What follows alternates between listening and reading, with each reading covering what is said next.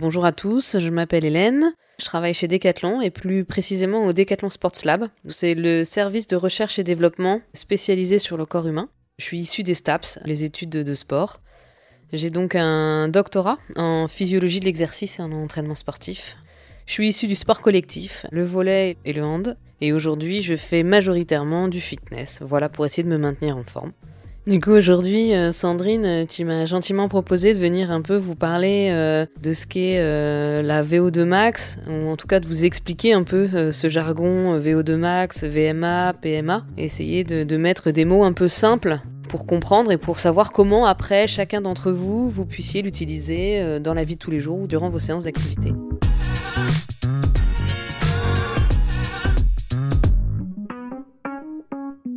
Bonjour et bienvenue sur Conseil de sportifs et sportives, le podcast qui vous accompagne dans la pratique, répond à des questions que vous vous posez ou tout simplement vous aide à reprendre le sport. Je suis Sandrine, je travaille chez Decathlon.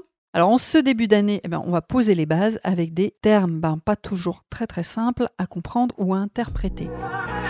Hélène vient de vous en parler, VO2 max, VMA, PMA. Alors pour nous éclairer sur le sujet, eh bien bonjour Hélène. Bonjour Sandrine. Je te propose de nous expliquer simplement qu'est-ce que la VO2. Alors effectivement, la VO2, c'est juste un sigle euh, scientifique pour représenter ce qu'on appelle la consommation d'oxygène. On consomme tous de l'oxygène pour vivre. Et ça à tout moment de notre vie. Quand on dort, quand on marche, quand on court, quand on fait de l'activité sportive, on consomme de l'oxygène. Eh bien, cette VO2, c'est juste le sigle scientifique pour parler de cette consommation d'oxygène. Et il y a une VO2 au repos, et une VO2 max. Exactement. Euh, on n'a pas toujours, en fonction de l'activité qu'on fait, la même consommation d'oxygène ou la même VO2. Quand tu es au repos, quand tu dors, tu as une consommation d'oxygène de repos, une VO2, qui est pour nous la plus basse possible. Et petit à petit, dès que tu te mets à faire de l'activité, dès que tu te mets à marcher, à manger, à conduire, tu vas augmenter cette consommation d'oxygène, tu augmentes cette VO2 jusqu'à atteindre ta propre VO2 max, qui est ta consommation maximale d'oxygène. Et cette VO2 max, donc c'est le maximum d'oxygène que tu puisses consommer à la minute, tu l'atteins la majorité du temps quand tu fais une activité sportive. Donc il y a une différence euh, sur ces indicateurs, il y a une différence entre une personne qui est sédentaire ou peu sportive et une personne très sportive. Pour la consommation au repos ou la VO2 de repos, pas du tout. Chez un adulte, je vais rester pour l'instant chez un adulte, il y a très peu de différence il n'y a pas de différence d'ailleurs euh, sur la consommation d'oxygène qu'on a au repos quand on dort. En revanche, il y aura de grosses différences pour la consommation maximale d'oxygène entre un sédentaire et un sportif de haut niveau. Ça ira du simple au double sur cette VO2 max. L'idée, enfin pour augmenter euh, son entraînement, pour progresser tout simplement, l'idée, ça serait d'augmenter ses indicateurs Exactement. Euh, l'objectif, c'est d'avoir des indicateurs le plus élevés possible dans la performance, je parle. Parce que dans la performance, il faudra que tu sois capable de consommer la plus grande quantité d'oxygène et le plus rapidement possible pour pouvoir fournir un maximum d'énergie, pour pouvoir courir le plus vite ou sauter le plus haut possible. Il y a une bonne VO2 max? Il existe en revanche pas de bonne VO2 max. Il n'y a pas une valeur cible à atteindre obligatoirement. Le plus important, c'est d'avoir une VO2 max qui va te permettre, dans la vie de tous les jours, de faire des activités facilement. Et hum, quand on parle de PMA, VMA, c'est quoi? C'est un mot qu'on utilise beaucoup euh, dans la performance. On va souvent et très souvent parler de VO2 max et de VMA associés. La VO2 max, c'est un chiffre de consommation d'oxygène qui est difficile à utiliser et qui est difficile à connaître. En revanche, pour pouvoir l'utiliser dans un entraînement, il est plus simple d'y associer ce qu'on appelle la VMA, la vitesse maximale aérobie. La vitesse maximale aérobie ou VMA, c'est une vitesse, c'est la première vitesse qui te permet euh, de solliciter VO2 max rapidement. C'est deux facteurs qui sont très liés. Mais du coup, c'est très utile parce que tu connais ta vitesse de course la plus élevée qui permet d'être à ta consommation maximale d'oxygène. Et donc ensuite, grâce à ça, tu vas pouvoir planifier l'ensemble de tes séances d'entraînement. Et la PMA La PMA, la puissance maximale aérobie, c'est exactement la même valeur que la VMA, sauf que euh, c'est une puissance et non pas une vitesse. Donc la vitesse, c'est plutôt de la course à pied. Et euh, la PMA, c'est plutôt du vélo, par exemple, c'est en watts. Je ne suis pas sportive débutante, mais plus ou moins régulière. J'utiliserai ces données pour atteindre quel objectif, dans quel but en fait? Quand tu commences à être une sportive régulière, mais que surtout tu commences à avoir un challenge sportif, ça va être intéressant pour toi, par exemple, je pense à une course, tu souhaites faire ton premier marathon ou ton premier semi-marathon, par exemple. Ça va être intéressant pour toi de connaître euh, ta VMA, parce que c'est grâce à cette VMA que tu vas pouvoir planifier tes séances d'entraînement et personnaliser tes séances d'entraînement en pourcentage de ta propre VMA. Et donc, tu vas pouvoir mettre en place un programme d'entraînement sur 12 semaines ou sur 7 semaines avec chaque séance à 70% de VMA, à 90%, à 100% de VMA, à 50% de VMA. Et donc, être sûr que tu vas progresser au fur et à mesure du temps pour atteindre ton euh, objectif euh, final de temps sur le premier marathon, par exemple. L'autre chose qui est aussi intéressant de connaître ça, c'est que ça va te donner une valeur de référence. C'est-à-dire que ça va te permettre de connaître tes valeurs initiales, mmh ta VMA au début, exactement, d'où tu démarres, et puis, on pourra te faire le même test ou des tests au fur et à mesure du temps, tous les mois, par exemple. Et ça, ça va te permettre de voir la progression que tu vas avoir. C'est bien que tu parles de tests parce que justement, j'allais te demander. Alors, je suis sportif de haut niveau. J'imagine que je suis encadré par euh, des entraîneurs. il y a certainement. Enfin, ce, sont ces personnes-là qui vont s'occuper de, connaître ces chiffres. Euh, ces données euh, et de programmer mon entraînement. Par contre, je suis voilà, je suis sportive non connue. je ne suis pas accompagnée d'un entraîneur. Hein. Comment je fais pour avoir ces, ces, indicateurs et ces tests? Ça existe? Effectivement, tu as raison. Quand tu es un sportif de haut niveau, que tu es encadré, que tu fais partie de l'INSEP par exemple, autour de toi tu as tout un staff mhm. et il sera possible de te faire courir sur un tapis en laboratoire où on va enregistrer ta consommation d'oxygène et on aura de façon extrêmement précise ta VO2 max et ta VMA, donc la vitesse de course associée que tu auras atteint euh, sur le tapis de course. Ce qui est bien, c'est qu'il existe aujourd'hui des tests qu'on peut reproduire à l'extérieur et qui sont accessibles à tous. Typiquement, c'est des tests que vous connaissez bien et qu'on connaît tous. C'est des tests qu'on a peut-être déjà fait à l'école ou que vos enfants ont déjà fait à l'école, qu'on connaît sous le nom de léger bouché ou test de navette, par exemple. Euh, léger bouché, c'est un test qu'on peut faire sur une piste d'athlétisme. On met un plot tous les 20 mètres. Dans les oreilles, vous avez une bande sonore qui vous passe des bips, et à chaque bip, vous devez être devant un plot.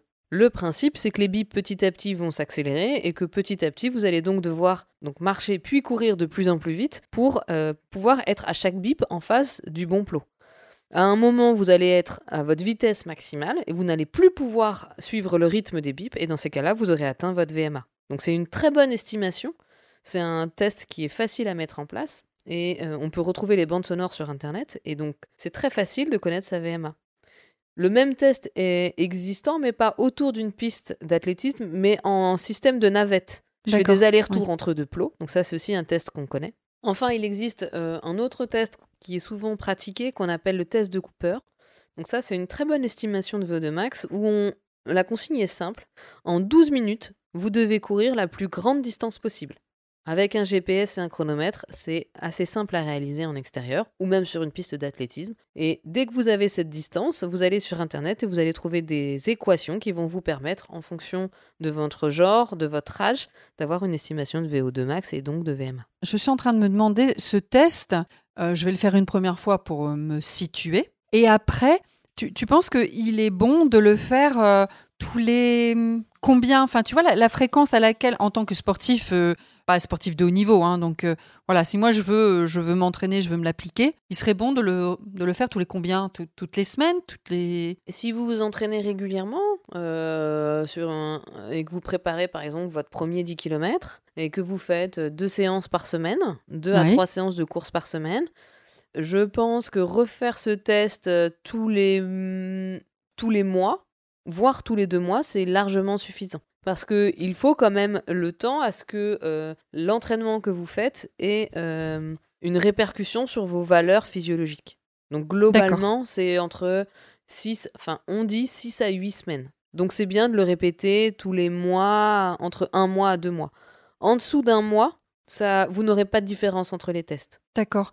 Hum, est-ce qu'il y a des, des choses qui peuvent euh, interagir et nuire au test. Exemple, euh, je suis peut-être pas en grande forme, je sais pas, j'ai un rhume, euh, ou alors peut-être pour une femme, je suis en cycle menstruel. Enfin, tu vois, est-ce qu'il y a des choses comme ça qui peuvent impacter, c'est ça, est-ce qu'ils peuvent impacter le test? De toute façon, il faut garder en tête que quand vous souhaitez faire un test comme ça, c'est des tests qui vont vous amener à votre effort maximal. Donc ça va venir, ça va être souvent assez court, mais par contre, ça va être très intense. Et l'objectif, c'est d'aller chercher le plus haut de vos capacités.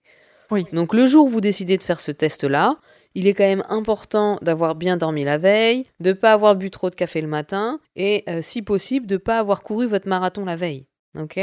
D'avoir de bien mettre 48 heures de récupération entre votre dernière séance d'activité et, euh, et ce test et d'être au meilleur de votre forme. Si effectivement la nuit vous avez passé une mauvaise nuit parce que vous avez été malade ou que vous n'avez pas dormi pour X ou Y raison, ou que vous êtes fatigué en ce moment parce que vous travaillez beaucoup, il faut faire attention parce que toute cette fatigue pourra avoir des répercussions euh, du coup plutôt négatives sur ce test-là. Entre un homme et une femme, tu penses qu'il y a une différence? Effectivement, c'est bien que tu en parles.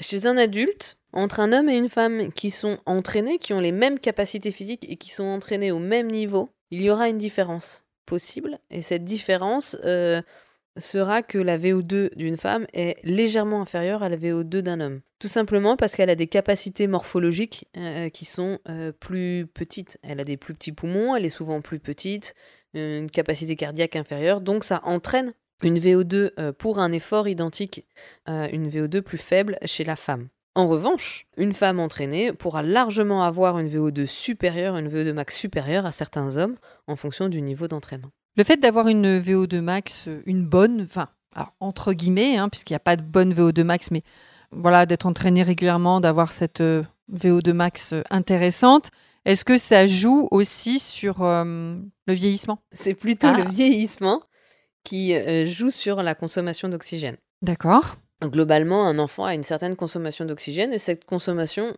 d'oxygène augmente naturellement avec la croissance.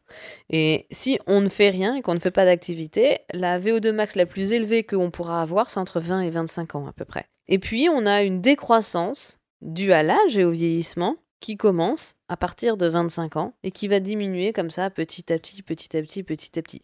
Ce qui va être très intéressant de noter, c'est que la VO2 max euh, d'une personne de 80 ans diminue de l'ordre de 30 à 40% par rapport à celle que tu as à l'âge de 20 ans. Donc ça, c'est obligatoire et naturel. Le point qui est positif, c'est que tu peux à tout âge faire de l'activité physique qui va te permettre de maintenir une VO2 max élevée. Et c'est là que ça devient très intéressant parce qu'aujourd'hui, les publications scientifiques se sont rendues compte que la VO2 max est un indicateur fiable de pronostic euh, d'espérance de vie. Autrement dit, ils se sont rendus compte chez des personnes âgées que plus leur VO2 max était élevé, et plus ils avaient de chances de vivre longtemps et en bonne santé. Donc là, tu es en train de me dire que pour vivre bien et longtemps, euh, pratiquer une activité physique est important. C'est exactement ce que je suis en train de te dire là.